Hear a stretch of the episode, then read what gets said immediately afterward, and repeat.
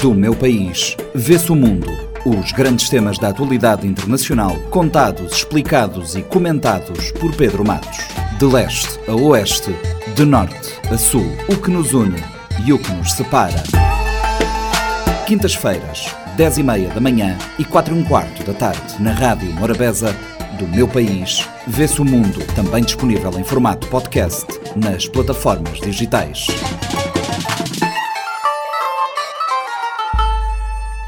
Do meu país vê-se o mundo, encontro semanal com a atualidade internacional, comentada pelo professor de Relações Internacionais Pedro Matos. Pedro, bem-vindo. A posse de Lula da Silva marca uma viragem na política brasileira, o início de um novo ciclo. Os discursos que fez tanto no Congresso como depois para os apoiantes deixaram algumas pistas sobre aquilo que podemos esperar. O que destacarias? Olá, queridos ouvintes do programa Do Meu País Vê-se o Mundo. Eu desejo um próspero ano novo hum, a, a todos. É. Quanto ao tema eh, de hoje, eh, o início de um novo ciclo na política eh, brasileira, começa com um alívio, né? um suspiro profundo de descanso. É, realmente nunca se pensou que haveria um retrocesso democrático no Brasil após a redemocratização e a consolidação das instituições democráticas. Né?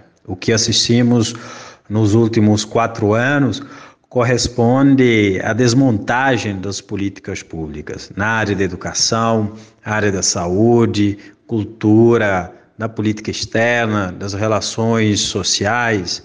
Então, a tomada de posse do presidente eleito Luiz Inácio Lula da Silva, no dia 1 de janeiro deste ano, marca a volta à normalidade. Mas o que corresponde a isso? O que, é que nós estamos chamando de normalidade? Estamos falando da volta da democracia e também da retirada do medo que se instalou nas mentes e corações dos, dos brasileiros. É a retirada da, da insegurança instalada pela divisão da sociedade entre uma suposta dicotomia de esquerda, direita, entre a divisão do amarelo, vermelho, entre o bem e o mal, mas, sobretudo, a normalidade significa a instauração ou a restauração das normas institucionais garantidas num contexto democrático. Estamos falando da confiança nas instituições políticas como as únicas capazes de negociarem e garantirem os direitos a todos os brasileiros, sem a distinção de origem étnica, sem a discriminação de orientação sexual, sem a distinção de origem também geográfica das pessoas, se são do Sudeste ou do Nordeste. É, portanto, a volta de um Brasil para todos os brasileiros. É, quanto à pergunta do discurso proferido pelo presidente Luiz Inácio Lula da Silva no Congresso Nacional, a Casa do Povo. O primeiro ponto a ser destacado é o agradecimento ao povo brasileiro.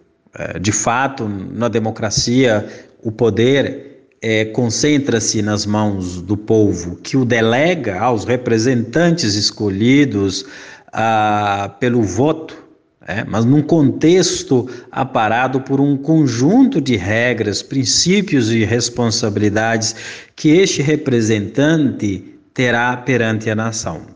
Por isso, merece também neste discurso um, um outro destaque, quando o presidente cita a importância da ampla participação social ah, nas decisões do governo. O presidente, além disso, destaca ao cumprimento da lei de acesso à informação, ao papel do portal de, de transparência, que constituem é, instrumentos uh, fundamentais para os cidadãos acompanharem a destinação dos orçamentos e também a implementação da, das políticas públicas. É um poder muito forte que cabe nas democracias ao povo. Por fim, vale ressaltar é, o que o presidente eleito no seu discurso apontou a um espírito de pacificação contra os opositores políticos e também a reativação de todas as estruturas eh, de governos para responderem eh, prontamente às necessidades e aos inúmeros desafios eh, atuais do Brasil. Lula, de fato, terá uma grande tarefa que jamais um presidente brasileiro enfrentou no período de redemocratização, que é a restauração da credibilidade e confiança interna e internacional. Além dos discursos, a cerimónia teve muitos momentos eh, simbólicos. Houve uma clara vontade de marcar a diferença face ao passado recente. Concordas? É, foi de fato uma posse de simbologia e teria que ser para que marcasse de maneira indelével a transição de, de governos, que separasse o antes e, e o depois, mas também um, um que marcasse a diferença entre um governo de negação e um governo de, de esperança. É um, é um governo diferente, inclusive diferente dos primeiros governos ah, de Lula. Neste governo a ser é, operacionalizado, há maior representatividade de povos indígenas e negros né, e das outras diversidades que compõem esse país continental, o Brasil, nos cargos importantes do governo. Quantas simbologias, é, eu gostaria de destacar algumas. É, Lula sobe a rampa para discursar, acompanhado por representantes da diversidade do povo brasileiro. Pela primeira vez, a faixa presidencial foi passada de mãos em mãos por esses representantes até chegar às mãos da catadora Aline Souza, ela que finalmente a investiu no Lula. A leitura deste ato é muito forte. Lula recebeu a faixa presidencial do povo brasileiro é, e quis o destino que assim fosse, pois a, a recusa do Bolsonaro em cumprir com o ato é, democrático, o rito democrático, permitiu que vivenciássemos um dos momentos mais emblemáticos da democracia. O povo representado a passar a faixa ao presidente eleito democraticamente. Importa destacar também o abandono do ex-presidente a, a não participar deste ato democrático e de civilidade. Embora não seja a primeira vez na história brasileira, pois ato de não passar a faixa aos presidentes aconteceu duas vezes no regime militar.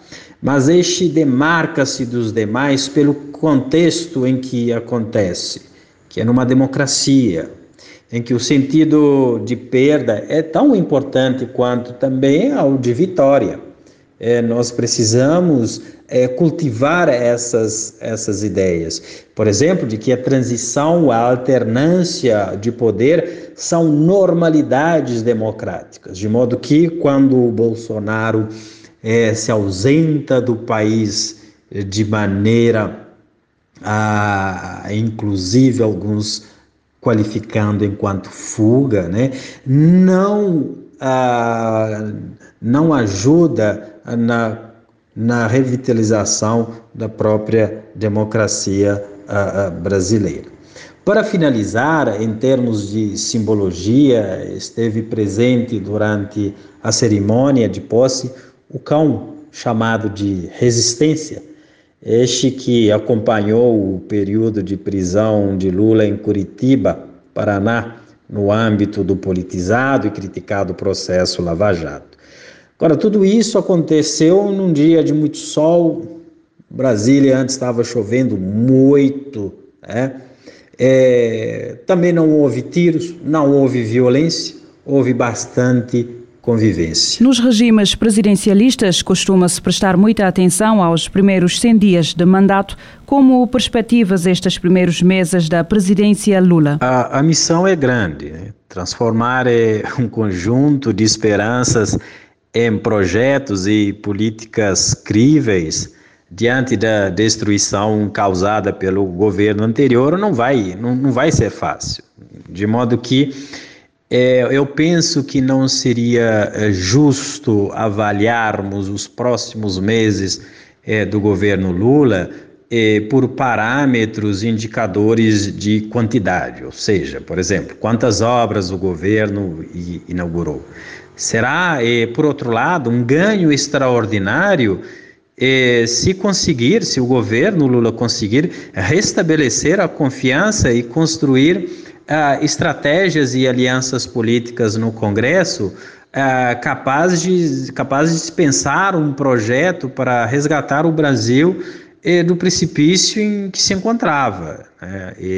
Isso é importante porque é a partir da garantia da estabilidade que se pode pensar na prosperidade do país e das medidas em que serão adotadas para garantir essa prosperidade. Né? A, a, despeito desta minha ressalva, e há, números históricos no início deste governo que é importante é, ressaltar, que já tem demonstrado sinais de muito trabalho.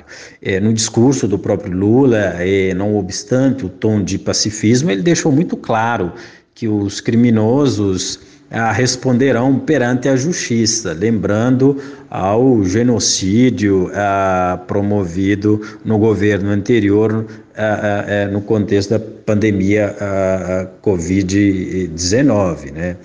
É, o, o, presidente Lula já assinou até agora, acho que 56 medidas provisórias ou, ou decretos que visa desfazer é, os atos e, e, e marcas negativas do governo, do governo anterior, né? fazendo com que tornasse o chefe do executivo que mais editou é, medidas nas primeiras 48 horas é, é, no cargo. Então, trata-se de fato de um, de um revogaço, e essas medidas foram acompanhadas também por exoneração da, da administração a, a federal. Mas, em tom de conclusão, eu a, é, imagino que Uh, o mais importante agora é construir uh, condições para que o país possa uh, prosperar.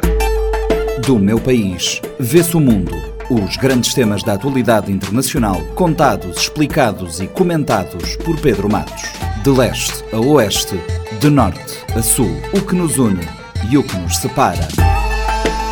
Quintas-feiras, 10 e meia da manhã e 4 e um quarto da tarde, na Rádio Morabeza, do meu país. Vê-se o mundo, também disponível em formato podcast nas plataformas digitais.